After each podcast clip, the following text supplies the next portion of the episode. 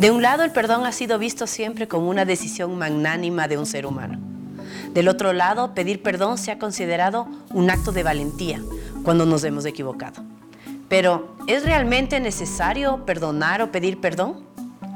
Nuestras circunstancias, las virtudes y los defectos, los aciertos y los errores, son parte de nuestro camino por la vida. Entonces, ¿por qué buscar el perdón? No es un tema sencillo, pero hoy en Espirales lo analizamos con Diego Cornejo, un maestro de la espiritualidad.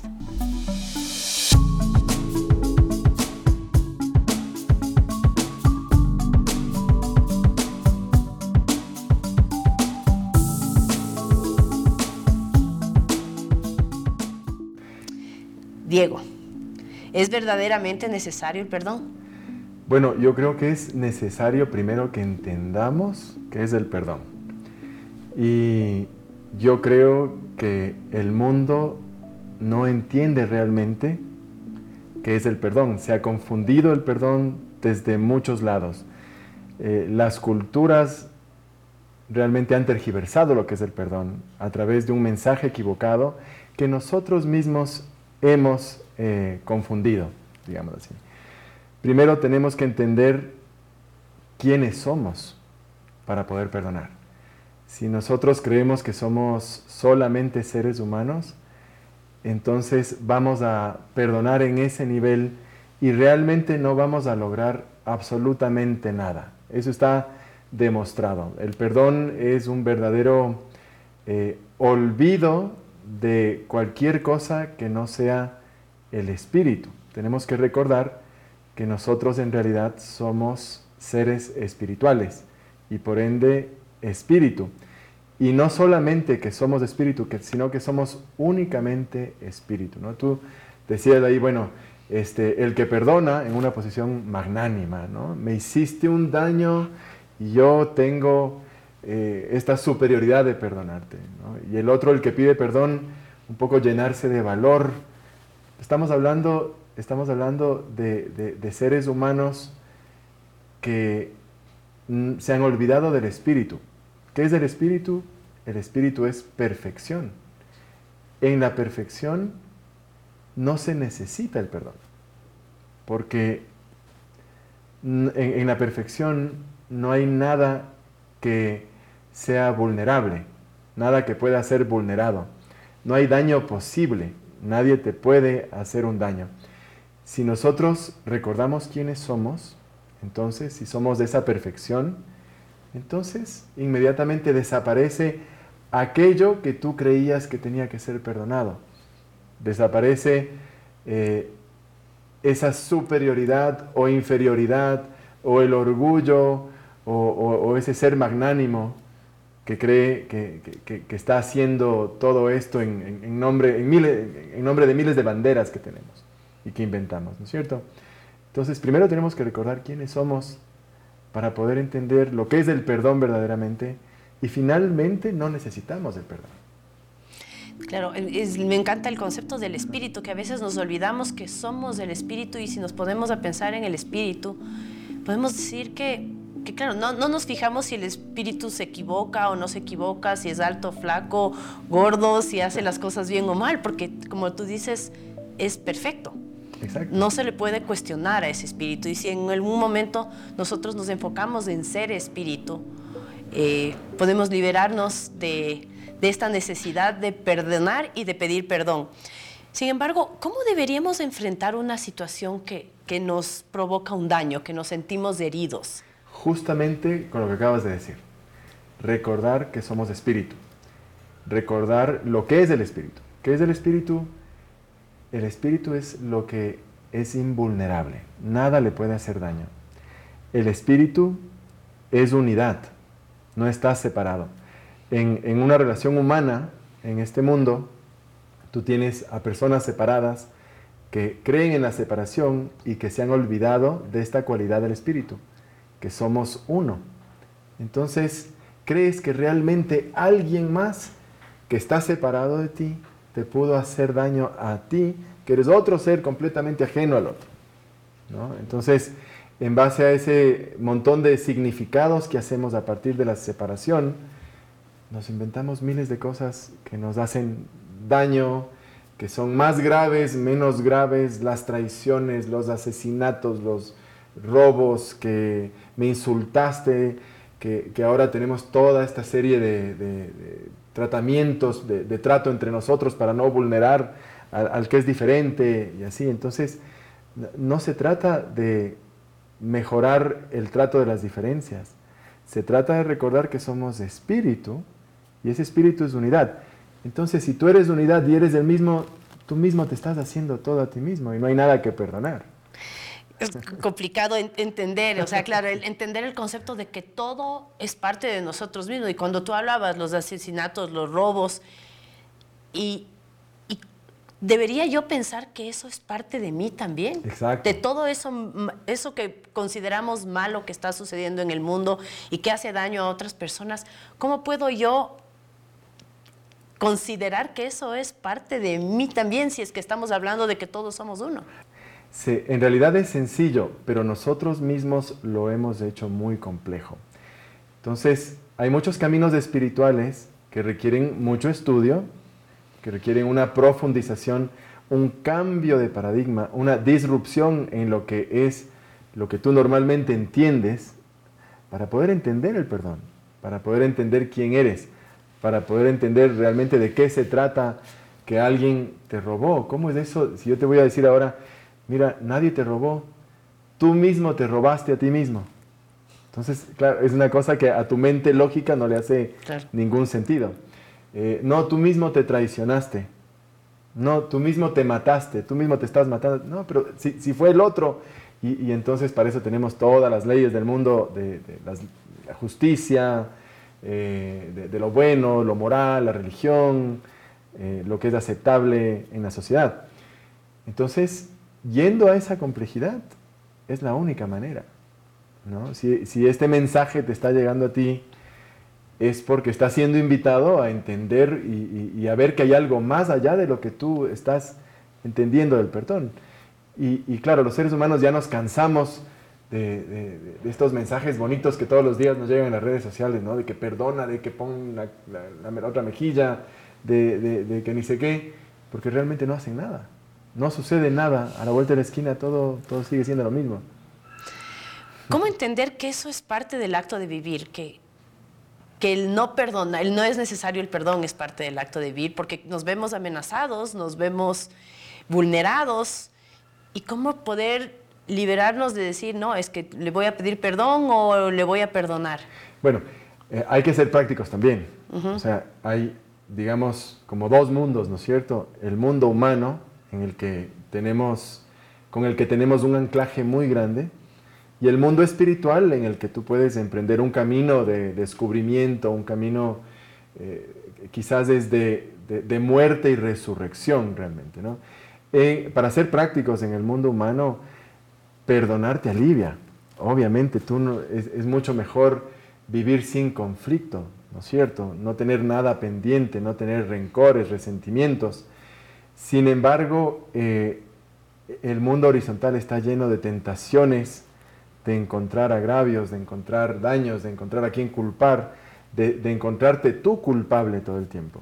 ¿no? Entonces, eh, claro, en, este nivel siempre lo mejor va a ser también pedir perdón por algo que sientes que has hecho en base a este código de significados y eh, perdonar también.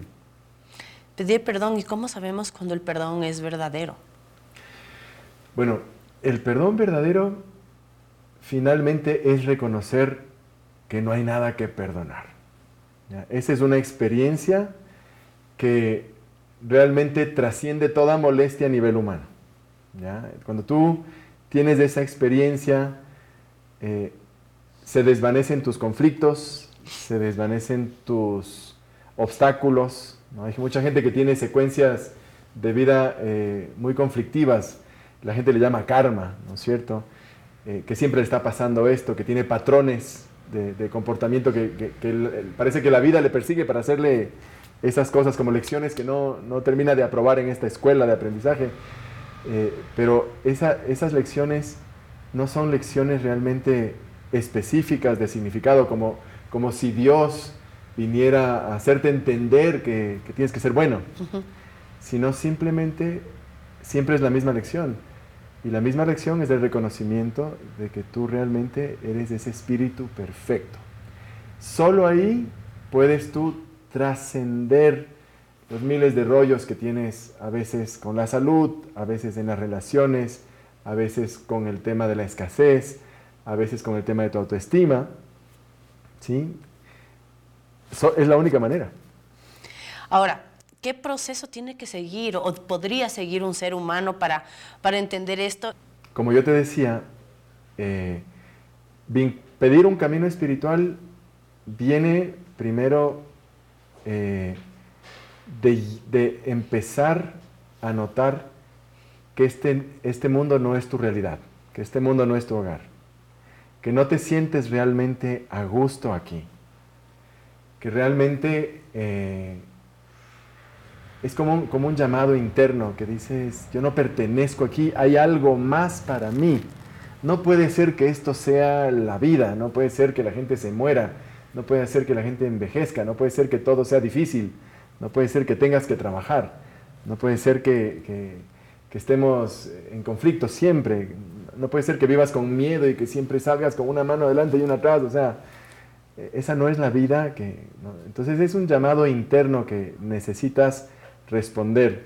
Estamos aquí, fíjate, para perdonar y para finalmente darnos cuenta de que no se necesita el perdón. Es una, eh, digamos, paradoja, ¿no es cierto? Es ambivalente, pero estás aquí para perdonar tus ilusiones, para perdonar la idea de que esto pudo ser, de que la imperfección existe de que el otro es tu enemigo. ¿Qué le dirías tú a una persona que está resentida, que está dolida y que dentro de, su discurso dice, es que yo no le puedo perdonar a esta persona lo que me hizo? Típico. Esa es la típica, ¿no? Que no, ah, no es que me hizo esto, yo no le puedo perdonar, es que esto es inadmisible, nunca más en la vida le voy a perdonar y hasta aquí llegué y me quedo con este resentimiento y esta amargura. ¿Qué le, dirías a una persona que está atravesando o que se, expresa así de alguna experiencia suya de su vida? Yo le diría, si, si prefiere la paz, si prefiere sentirse bien, a seguir así. Le preguntaría eh, si prefiere tener la razón de estar sufriendo, le trataría de demostrar que está sufriendo y de que tiene una alternativa de dejar de sufrir y de devolverse a una paz verdadera. Eh, y tampoco insistiría mucho, porque esto es muy individual, cada quien tiene su momento, ¿no? tú no puedes aquí venir a, ser un héroe salvador magnánimo de, ofrecer el... Cada quien tiene que pedirla y cada quien está en su momento de saber cuándo va a pedir una, una solución que no provenga de, de esa mente lineal humana, para que despierte su espíritu y se disuelvan sus penas, sus resentimientos, sus iras, lo que sea que tenga. Bueno, ya nos has hablado del, concepto de que todos somos todo, ¿no? Es, es, una, no hay la separación entre las personas y los seres humanos. Sin embargo, sí me gustaría entender un poco más cuál es el daño o el efecto que tiene la posición de una persona cuando se dice a sí mismo, ese diálogo interno en el que se dice, no me puedo perdonar lo que hice. Claro. Y, y, se recuerda todo el tiempo y le, le, limitan avanzar en la vida. ¿Cuál sería el efecto? Claro, el, el efecto es la perpetuación de tu identidad como cuerpo. Entonces no puedes verte como espíritu. Entonces no puedes recordarte como espíritu y vas a generar enfermedad, vas a generar conflictos, vas a generar eh, escasez, vas a generar, suplir ese vacío con otras cosas. Eh, estamos aquí para recordar que somos espíritu y ese espíritu es una unidad, ¿no es cierto? Cualquier conflicto viene de la idea de que estamos separados, de que esto es una competencia, de que somos seres individuales y especiales y que el otro tiene algo que yo no tengo y que por lo tanto yo tengo que empezar a estar en esa competencia de tener algo que los demás no tienen, volverme único, volverme eh, especial, creativo y las miles de banderas que nos ponemos para, ser especiales, ¿no es cierto? Entonces, esta persona simplemente está eh, en, su deseo de muerte, en ese tánatos que, hace que, que, de una y mil formas, muy creativas por cierto, nos vamos muriendo, nos vamos suicidando eh, para no recordar quiénes somos. Es una resistencia a nuestro espíritu. Y por supuesto la consecuencia es devastadora, no solo en él, sino en, en el resto. ¿Y qué no se debe perdonar? ¿Hay algo que no se debe perdonar? Eh, por supuesto que no, porque no hay nada que perdonar. Entonces, si nadie te ha hecho nada, imagínate que, acuérdate de un problema que hayas tenido o que tengas, o algún conflicto, o algún resentimiento, algún trauma, o cualquier cosa que tú eh, guardes, sepas que está ahí adentro tuyo. Eh, ¿para, qué, ¿Para qué tenerlo? ¿No es cierto? ¿Para qué cargar esa mochila? ¿Qué pasa si yo te digo que realmente eso no ocurrió? Tú me vas a decir, no, no, sí ocurrió. Pero ¿qué pasa si tú empiezas a estudiar y te das cuenta de cómo funciona realmente esta existencia y un buen día comprendes que el tiempo es una ilusión y que no está sucediendo y que además tú no eres un cuerpo y que todo lo que parece que sucedió ayer y, parece que va a suceder mañana, en realidad solamente es un sueño.